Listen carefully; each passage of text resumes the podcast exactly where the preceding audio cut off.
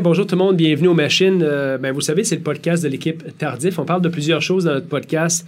Euh, on parle de motivation, on parle de gens inspirants, on parle un peu aussi des, acteurs de nos différents quartiers où on travaille. Puis Patrick, ça a été euh, un peu... ça me faisait un bout de temps que ça me trottait dans la tête de t'inviter parce que on a eu la chance de faire des transactions ensemble immobilières. Tu un gars qui a un, parcours particulier parce qu'on parle souvent de vivre de l'immobilier, puis c'est assez rare que les gens vont finalement lâcher leur job, des bons jobs, pour en vivre. Puis ça a été un peu ça ton parcours. Euh, puis moi, ça m'a inspiré parce que tu sais, tu étais à ton affaire, super sharp, faites des gros travaux dans vos immeubles quand vous les, vous les prenez, ce qui fait en sorte qu'ils deviennent rentables qui fait en sorte que tu peux maintenant vivre de ça en partenariat avec d'autres personnes. Fait que les gens, Patrick, pour qui ne te, te, connaissent pas, parle un petit peu de ton parcours. Euh, formation HEC comptable, atypique. Euh, j'ai travaillé à peu près 13-14 ans euh, dans les institutions financières ou commerciales. Puis, à l'âge de 25 ans, ben, un peu comme toi, on a commencé à acheter un immeuble, deux immeubles, trois immeubles. Aujourd'hui, on est rendu avec 17. Puis, je pense qu'il y a 3-4 ans, euh, j'ai quitté le monde vraiment bancaire pour faire que ça. Euh, puis on est principalement dans le quartier d'Hochelaga Maisonneuve. Et puis, euh, nous, un peu le modèle d'affaires, c'est certaines transactions derrière qu'on a fait avec toi, on achète des immeubles qu'on pense sous-évaluer qui a pas eu beaucoup de réno et, on strip, on refait de A à Z, euh, structure, plomberie, électricité, euh, les divisions, puis on essaie effectivement de maximiser le plus la valeur de cet immeuble-là. Euh, souvent, les, achats qu'on a fait ensemble, c'était des immeubles qui étaient, les logements étaient sous, quand même bien. C'était pas, ben, la plupart, là, on ne parle pas de la rue Elwin, que c'était plus difficile, là, ouais. Mais les autres, c'était somme toute assez bien. Oui. Ce qui m'étonne, c'est que vous décidez quand même souvent de refaire beaucoup de logements de A à Z. C'est quoi, le, c'est quoi la, réflexion en arrière de ça? Pourquoi vous faites ça? Ben, premièrement, euh, comme je le mentionnais, il y a beaucoup dans les immeubles qu'on achète des gens qui ont des locataires de certaines dates, tu sais, que ça fait longtemps qu'ils sont là. Euh, les cuisines sont à rafraîchir. Nous, on, les, on les change. Les salles de bain, on refait complètement ça. Et dans beaucoup de cas, on, subdivise l'appartement pour rajouter une chambre, ce qui crée un loyer euh, additionnel. Donc, il y a des, des, des, des cinq et demi qui étaient moins divisés. On essaie de fermer des pièces pour créer, euh, ben, je dirais, euh, une chambre de plus. Euh, on, met beaucoup de planchers de bois franc. Euh, parce que ceux qu'on a vus ensemble, euh, c'était des vieux planchers. Il y en a qui c'était du plancher flottant, de la parqueterie. Donc, nous, vraiment, notre niche, ce qu'on essaie de faire, c'est de compétitionner un peu le condo, se mettre peut-être une coche en bas et vraiment compétitionner le condo pour faire en sorte qu'on a, euh, enfin, je pense, le meilleur locataire possible au, maximum de revenus. Exemple, nos euh, cuisines, il y a des comptoirs de quartz. Donc, on, essaie de mettre le plus de luxe possible pour vraiment maximiser la valeur euh, de location par unité. Est-ce que ça, faire ça, est-ce que c'est réellement tout le temps probant pour vous autres de faire ça comme ça? Dans le fond, d'offrir un, bon, un certain niveau de luxe aux locataires. Est-ce que ça facilite? Est-ce que ça accélère vos locations? Comment ça se passe? Ben, je te dirais, dans le marché qu'on vit là, puis bon, évidemment, tu es au courant, euh, l'offre de logement est, est, très bas. Notamment, moi, je le remarque là, ici, dans le quartier, au niveau des 3,5, j'ai vu énormément euh, d'augmentation de prix. Euh, et, et, je pense que les gens euh, veulent rester à Montréal, de plus en plus veulent euh, euh, louer à Hochelaga Maisonneuve, mais un produit de qualité. Donc, ils veulent pas nécessairement payer pour un 3,5 1300, 1400 dans le plateau ou à Griffintown, mais si tu peux leur offrir un produit à 950 à 1000 dollars avec un luxe similaire, euh, moi, je te dirais que oui, la première des choses, ça l'accélère la location. Puis je dirais la deuxième des choses, la qualité du locataire, euh, je, je, je, pense, euh, est améliorée. Et dans tous nos immeubles, moi, je te dirais à 100% on n'a aucun problème de paiement. Donc, je pense que quand on offre un luxe, euh, de la qualité, ben, on a la qualité des locataires qui viennent avec. Euh, vous êtes trois gars généralement ensemble dans tous vos immeubles. Eh oui, exact. Euh, Simon et euh, Bruno. Bruno. Eux ont toujours leur job. Eux travaillent effectivement respectivement dans leur travail. Donc, c'est vraiment moi au day-to-day qui a l'équipe et qui gère et qui rénove, qui strip effectivement les appartements. Et est-ce que tu fais la gestion également? Oui, tout à fait. Parfait. Fait que tu fais tout. De A à Z, je dirais oui. Fait que t'es dans le fond, tu es comme le gestionnaire de la gang. Tout à fait. Comment on arrive à trouver une entente, favorable pour tout le monde dans ce genre d'affaires-là? Parce qu'évidemment, toi, tu dois tirer un salaire de des compagnie? C'est-tu incorporé vos immeubles ou en vos noms personnels? Il y, y, en a qui sont incorporés, d'autres qui sont à nos noms personnels, ouais. Comment, ça, comment on trouve avoir une entente gagnante avec des associés comme ça quand il y en a un qui met plus la main à la pâte? Euh, comment vous gérez ça? C'est une très bonne question. Euh, ben, ça s'est fait au fur et à mesure parce que effectivement, euh, moi j'en avais seul, mais quand tu veux grossir, je pense que tu as vécu ça, tu as besoin de partner. Et ben, c'est au fur et à mesure de regarder le marché, de voir combien ça rapporte, puis de trouver une entente, un salaire décent pour, euh, d'une part, la gérance, mais aussi pour euh, tout ce qui est travaux.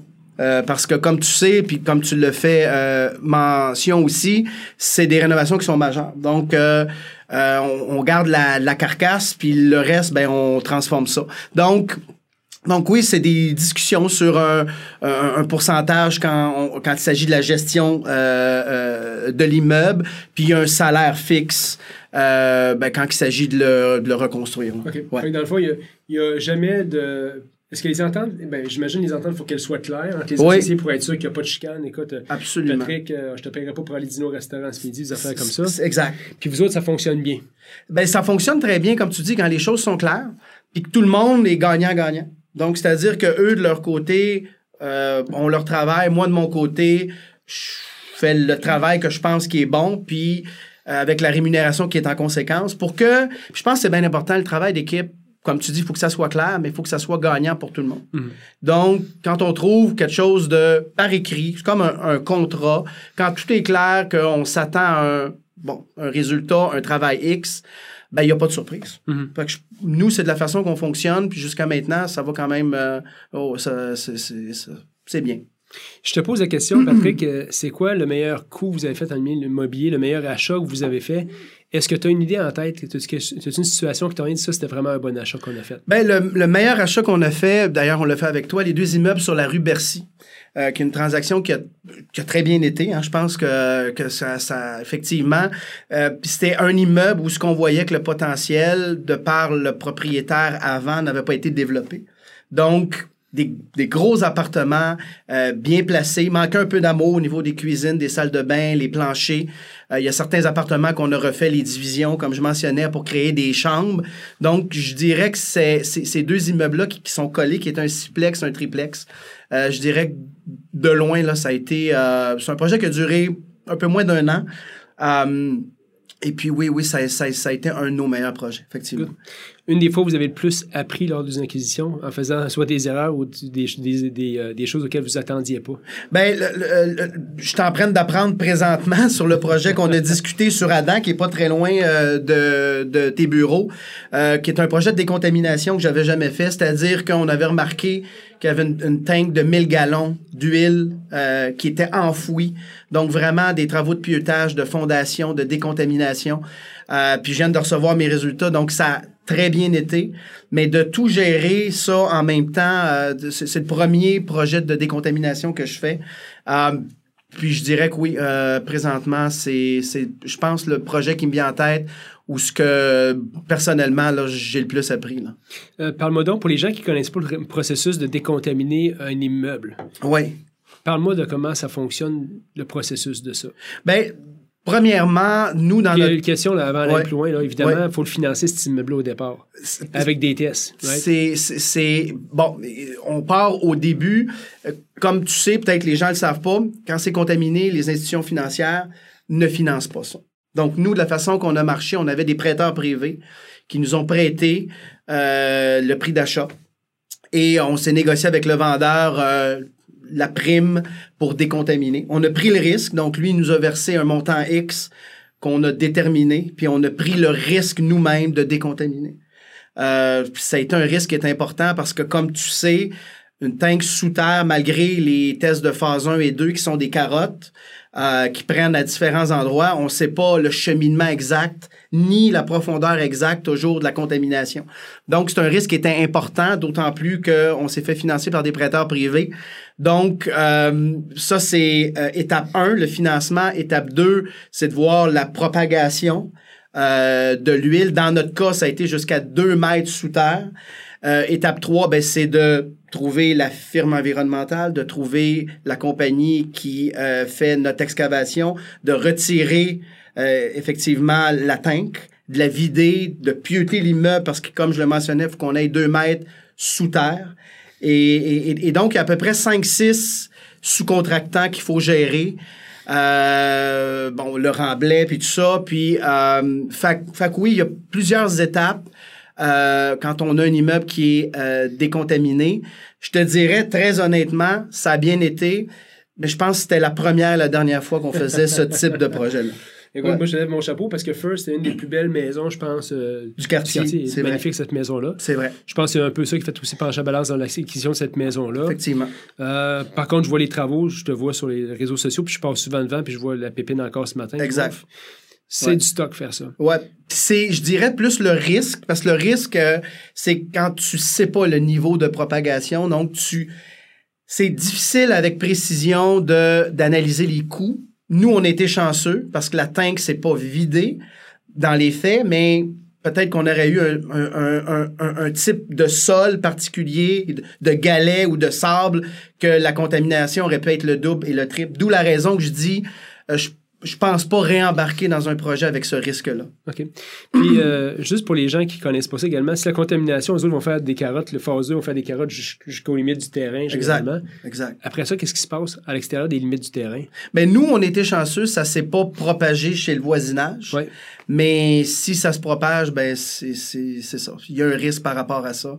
Euh, enfin, la décontamination, la problématique, c'est qu'on ne sait pas toujours de où ça vient. Parce que, ça peut être de n'importe quelle source aussi. Ben, ça peut être le voisin, parce qu'ils ont tous été construits, comme tu sais, dans la même période.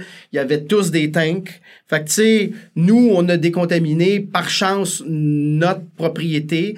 Ça ne touchait pas les, la mitoyenneté des murs, donc on est extrêmement chanceux. Mais dans des cas où ce que ça, ça va beaucoup plus loin, le risque est là. là. Hmm. Ouais.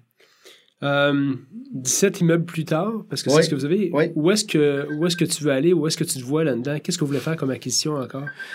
Ben nous, on ne veut pas s'arrêter.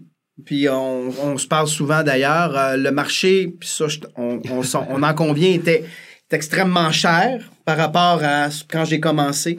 Donc moi, si j'ai un conseil à donner, si je peux me permettre, là, je veux pas faire la, morale, mais euh, je pense que c'est de bien faire ses calculs. Euh, les, bons ratios, le, prendre le bon immeuble, puis avoir surtout la vision de, de bien le transformer. Je pense que c'est notre secret depuis, je dirais, depuis deux ans. Les valeurs montent, montent, montent. Euh, puis je pense qu'il y a un plafond au niveau des loyers. Là. Ça a beau être bien rénové, je pense qu'il y a une, limite au niveau de la capacité de louer. Donc moi, je dirais que c'est vraiment de prendre le bon immeuble, de faire nos calculs, euh, des rénovations de qualité, un bon contrôle des coûts, puis de d'être patient, de, comme je le mentionnais, de, de choisir puis de d'acheter le bon immeuble. Un marché qui est difficile, il est, très, il est beaucoup plus difficile que dans tes débuts. Hein. Ça, c'est vrai. Plus ça, c'est vrai. Ouais. Comment tu vois ça, trouver des opportunités dans le marché actuel? Comment c'est quoi ta perception par rapport à ça? Est-ce qu'on doit changer notre, notre approche? Est-ce qu'on doit regarder autre chose? Comment tu, comment tu vois ça? Euh, moi, je pense que pour avoir le même dollar de profit, les projets se complexifient. Tu le mentionnais, là, les pépines, les, transformations. Euh, je pense que l'argent est de plus en plus dans la construction ou la rénovation majeure. Euh, je me rappelle quand j'ai commencé il y a 15 ans, euh, tu pouvais refaire des rénovations, somme toute, cosmétiques, puis, tu sais, trouver une valeur.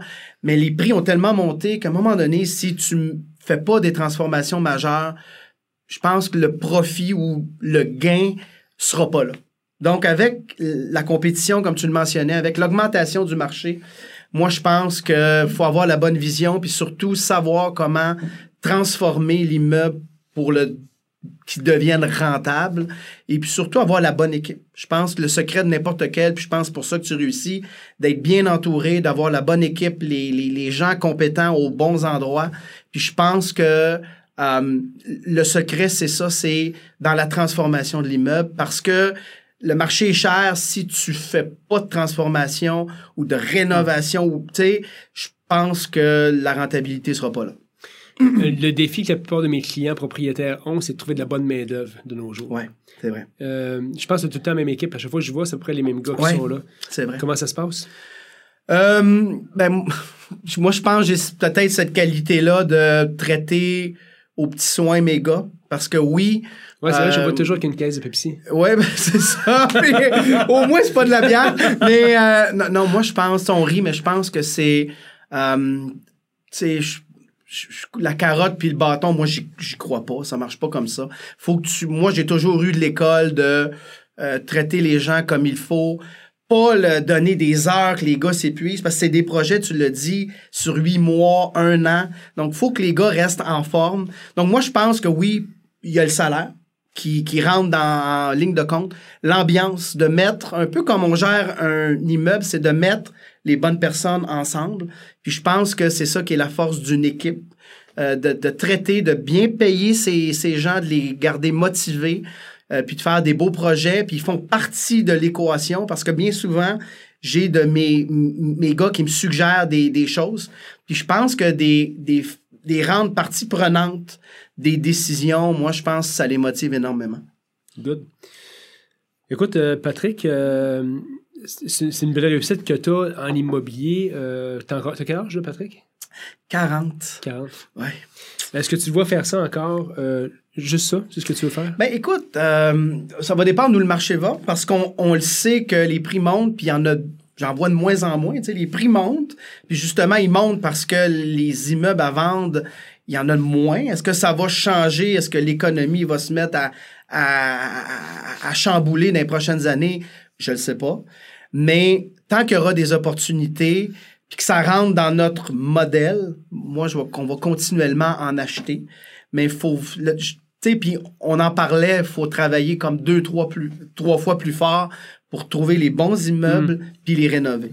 J'ai une question tantôt, puis elle me revient là. Oui. Euh, au niveau, c'est quoi ta philosophie au niveau de. Écoute, là, on parle de. Il y a différentes écoles de pensée en investissement immobilier. On parle de, justement de l'effet levier, de refinancer, mais moi, je te dirais que, tu sais, je je suis pas de l'école qui va refinancer euh, indéfiniment mes immeubles. Genre, en fait, je refinance le moins souvent possible. Ouais.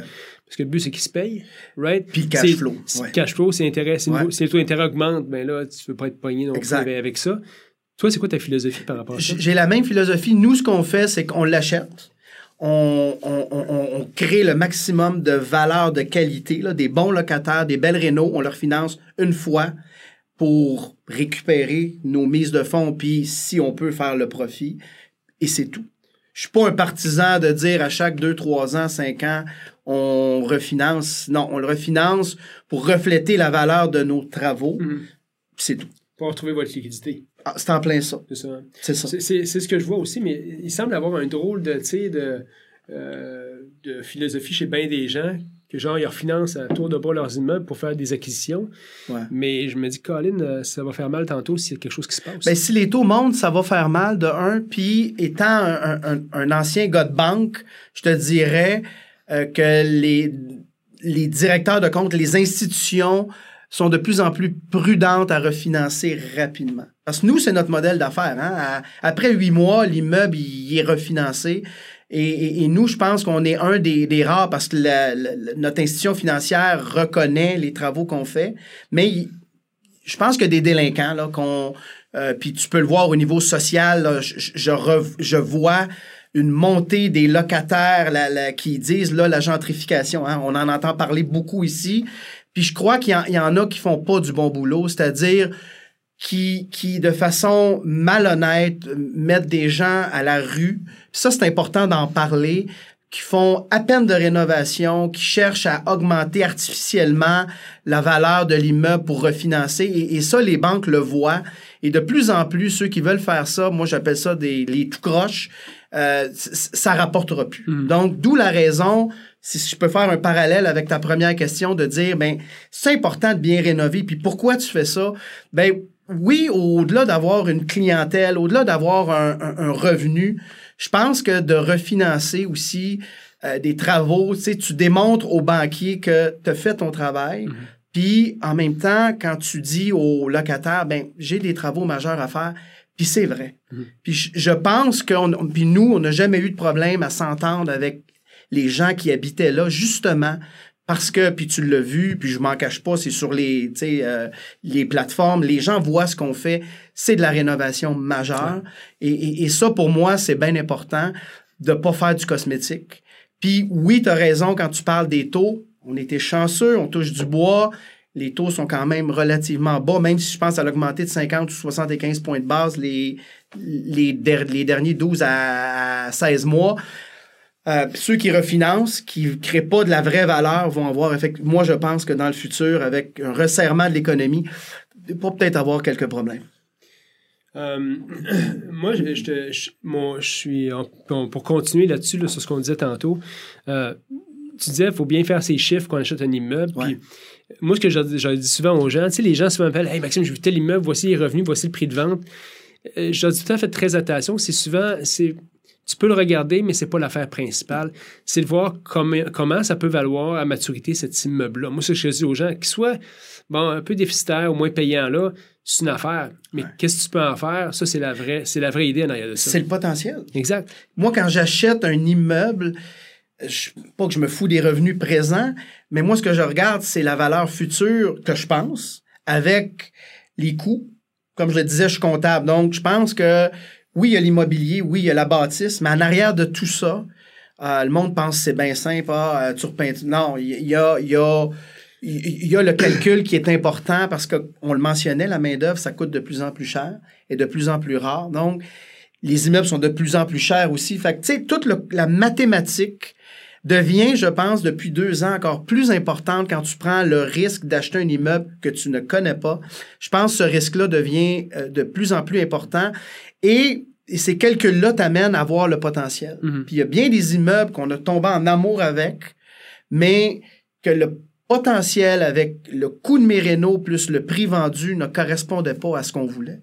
Fait que moi, je pense, puis tu as tout à fait raison en disant que c'est beau les revenus, mais c'est vraiment, euh, si on veut détenir un immeuble comme moi, puis comme toi, des immeubles à long terme, je pense que c'est vraiment de voir le potentiel. Y a aussi des deals que je t'ai présentés qu'on n'a pas fait finalement? Honnêtement, tu as une bonne moyenne au bâton. Non, mais j'y pense. On, est les, je pense qu'on a fait quatre ensemble en quoi? Quatre ans, même pas trois. Quatre qui ont, qui, ont, qui ont, bien été. Ils ont très bien été. Puis c'est souvent le choix des courtiers immobiliers euh, vers qui ils vont se tourner quand ils ont une opportunité. C'est souvent du monde comme Patrick parce que euh, ça simplifie les deals. Parce qu'on sait, on est tout le temps à sa même page. Voici l'opportunité, Patrick. Voici le prix demandé. C'est une visite. Vous savez ce que vous en allez. Vous allez nous dire le prix par rapport à ça. Puis ça marche, ça marche pas. Puis dans notre cas, ça a toujours fonctionné. Ben, je pense parce que tu sais ce qu'on regarde. je pense que tu ne nous référais pas des choses, puis même moi, je t'appelais, puis tu me disais, non, ça, euh, c'est pas pour, tu sais. Fait que j'étais, tu sais, de, je pense le rôle du courtier, puis d'où la raison qu'on transige ensemble, c'est que tu connais le besoin de nous, de, ton client. Mm-hmm. Fait que oui, les, immeubles qu'on a regardés ensemble, honnêtement, là, c'est en bon québécois, là, il n'y avait pas de gossage. C'est, il n'y avait pas de, de surprise de part et d'autre. On avait la, la vérité, on trouvait le financement. Euh, moi, j'écoute les quatre, quatre ouais, c'est ça, les quatre immeubles qu'on a eu ensemble. Les transactions ont, super bien été. C'est des immeubles qu'on a transformés, qu'on adore. Euh, ouais. C'est drôle parce que mon processus en tant que courtier, souvent, puis le monde ne sait pas comment ça se passe, mais souvent, je vais avoir une opportunité, c'est un peu du reverse engineering. C'est pas Patrick Serge de quoi je vais y trouver quelque chose. J'ai une opportunité. À qui je propose ça? À qui ça convient le mieux, cette affaire-là? ça peut être dans tout, dans tout, hein? J'ai déjà eu. C'est pour ça, souvent, dans mon bureau, j'ai des, photos de mes clients acheteurs. Parce que souvent, quand je rentre au dans le bureau, je dis OK, j'ai telle affaire pour tel client aujourd'hui. Ça, ça a vraiment augmenté mon taux de succès au niveau de, des opportunités. Parce que des fois, je au monde, appelle-moi souvent. Je pense que je dis appelle-moi souvent parce que j'ai tellement d'opportunités et d'affaires dans la tête qu'il faut que tu m'appelles au bon moment je pense quand tu m'as appelé la dernière fois, c'était ça.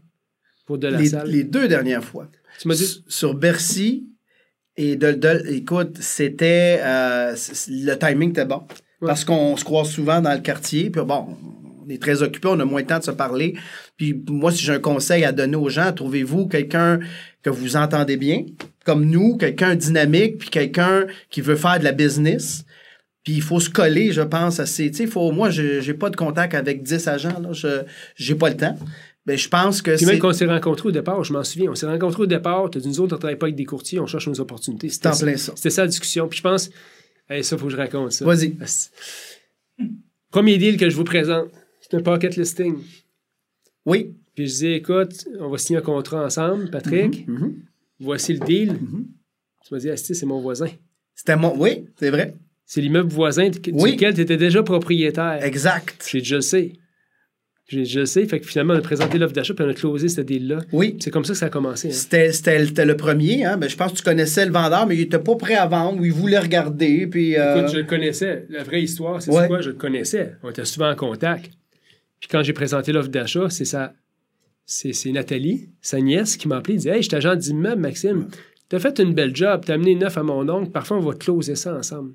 C'est même c'est passé. Fait que Nathalie est rentrée dans le décor après ça. Exact. Fait que c'est même. exact. ouais, c'est- un simplex qu'on a encore d'ailleurs, qui sont les, les deux beaux immeubles sur euh, Elwyn. Puis, euh, puis, puis, puis les, après ça, chaque année, on en achetait ensemble. Fait que, ouais, ouais, effectivement. Euh, Patrick, euh, souvent j'aime ça parler aux gens de leur philosophie de vie un peu parce que Oui. réussir en affaires dans ce qu'on fait, euh, tu peux pas être tout croche dans la vie tout le temps. Il faut que tu aies une certaine Ça va de pair. C'est quoi ta discipline de vie? Comment comment t'a- t'a- t'adoptes les bonnes habitudes? Qu'est-ce que tu fais? Ben, écoute, euh, par où je commence? J'ai une vie plate. J'ai une vie, j'ai, pas une vie. euh, je pense surtout, euh, ben, ben, je- moi, je suis pas dans la vente, là. Fait que j'ai une vie de, pas de moine, là, mais je me couche tôt. 9h30, 10h, gros max, je me lève à 6h. euh, puis, euh, c'est, c'est du travail, ben, comme tu fais, euh, je pense que c'est 7 jours sur 7. Hein. Si, si tu es un entrepreneur puis tu veux faire du 8 à 4 ou du 9 à 5, ben, je pense que c'est t'es pas dans le bon créneau. là. Parce que, puis tu le sais, pour avoir plusieurs immeubles, euh, quand il y a de quoi qui brise, un locataire, des visites, ça se fait le soir, ça se fait les week-ends. Euh, je me rappelle, j'ai un entrée d'eau qui avait brisé le 1er janvier, il y a trois ans. Regarde, tu choisis pas quand, quand ça arrive. Donc, moi, je te dirais, ça prend un style de vie euh, ben, sain. Euh, ça prend quelqu'un qui est... Moi, je suis un gars très standardisé. Depuis 15 ans, j'ai la même méthode de fonction, j'ai les mêmes calculs. Je fais, j'ai, quand je fais mes renouvellements, tout est, tout est structuré. Dans ce milieu-là, si tu manques de structure, si tu contrôles pas bien tes choses, euh, je cherche le mot, mais ça peut déraper puis, puis solide. Là. Tu sais, si tu rentres un mauvais locataire, si tu embauches la mauvaise personne, puis les rénaux sont tout croche. Euh, fait que moi, je dirais que mon style de vie, pour revenir à ta question directement, euh, du sport. Je cours, peut-être pas autant que toi, mais entraînement, sport, euh, une alimentation saine, puis je te dirais euh, les amis, les parents. Donc, je pense pour faire ça, parce que c'est beaucoup de compromis. Euh, c'est beaucoup de bagarres, euh, pas toujours avec les locataires, mais avec les sous-contractants. C'est c'est un milieu qui est la construction, un milieu qui est difficile. Fait qu'il faut que tu aies une vie stable, heureuse pour pouvoir, à- année après année, faire ce type de projet-là. Euh, une autre question qui me vient en tête. Puis, Est-ce que tu vois. Tu n'as pas ta licence d'entrepreneur général, toi, hein? Euh, oui, je viens de les obtenir. Parfait, c'est ma question. Est-ce Oui. que tu vois, euh, parce que là, je te vois tout le temps dedans, est-ce Oui. c'est quoi l'avantage pour toi d'aller chercher cette licence-là? Ben, tu n'as plus le choix. Je pense qu'aujourd'hui, euh, d'autant plus que nos projets grossissent, euh, il y a de la réglementation, RBQ, la CCQ, il faut que tu aies les permis pour la ville. Parce qu'à Montréal, on s'en cache pas, là, tout est collé. Donc, euh, Débarque, c'est pas long. il débarque, c'est pas long. Puis moi, je le dis, à chaque projet, la ville est venue. Tu sais, on s'en cachera pas, on va se dire la vérité, tu fais du bruit, tu bouscules, ben les voisins sont pas contents. Moi, chaque projet, la ville débarque. Puis si t'as pas tes permis, ben j'en ai eu un là que mon permis est en attente, ils ont été corrects, mais si t'as pas tes permis, le chantier, il est fermé. Si le chantier est fermé, tes gars travaillent pas. Tu perds tes- Tu vois le- l'équipement qui est loué, qui doit traîner. Écoute, qui là, qui va- euh, moi les gens là, puis je dis pas euh, de changer une porte là, mais pour des travaux majeurs, c'est pas pas pas très onéreux aller chercher des permis à la ville. Allez donc les chercher. Tu euh, un- pour un 100 000 ça va peut-être te coûter 1000 pièces puis avoir la paix puis être en règle. Paye-les le 1000 pièces. Tu vas travailler euh, sans ce stress-là. Puis, évidemment, tu parlais euh, de la RBQ, de la CCQ. Euh, depuis quelques années, euh, ils ils renforcissent parce que le multiplex, c'est considéré, à tort ou à raison, je ne veux pas embarquer dans ce débat-là, mais c'est considéré comme du commercial. Mhm. si tu rénoves chez vous, c'est une chose. Si tu rénoves chez des tiers ou loué à des tiers, c'est considéré comme du commercial. Ils débarquent eux autres aussi. Ouais. Fait qu'il faut que tu sois en règle. Puis, tu sais, quand je te parlais de calcul, là, mais la rémunération, là, c'est. Le CCQ puis RBQ, ben, c'est onéreux aussi. là. Ouais. Fait que, tu sais, ça rentre dans les calculs de dire, ben là, t'as la ville, t'as ces différents groupes-là qui, qui sont là pour rester, puis il faut que tu cohabites avec. Donc, c'est important d'être en règle partout, je pense. Good, good. Ben, c'est c'est mon optique aussi. Je te pose la question. J'ai ma licence, Absolument. mais là, avec justement le- la dimension du parc immobilier, je la réactive parce que c'est rendu trop complexe, Oui. cette gestion-là. Ouais. Fait que là-dessus, je suis, je suis d'accord avec toi. Patrick, euh, je te remercie infiniment d'être venu. hein. C'est super intéressant. Puis je t'invite parce que tu es un gars super sharp. Je suis toujours content de te voir. Jamais Merci. stressé de la vie. C'est comme les chantiers. Je vois tes tes chantiers, moi, des fois, je capoterais. Là. Toi, c'est comme tout est cool, tout va bien. Puis on va continuer à faire des deals ensemble parce que c'est comme ça que ça fonctionne. Puis c'est les relations que je veux. Il y a du monde avec qui tu vas faire un one-shot deal parce que tu dis, ah, c'est ben trop compliqué. C'est pas agréable comme transaction. Exact. Mais c'est ta force, je pense, tu l'as dit tantôt, d'être agréable avec tout le monde, tant les locataires, les ouvriers, les courtiers avec qui tu travailles. Fait que je te remercie pour ça. Merci à toi. Euh, c'est fun de travailler avec vous autres. Puis je souhaite euh, beaucoup d'acquisitions en 2020, beaucoup de succès. Excellent. On se le souhaite. souhaite. Exact. Merci Patrick. Merci beaucoup. Hey, bonne année. Merci toi aussi.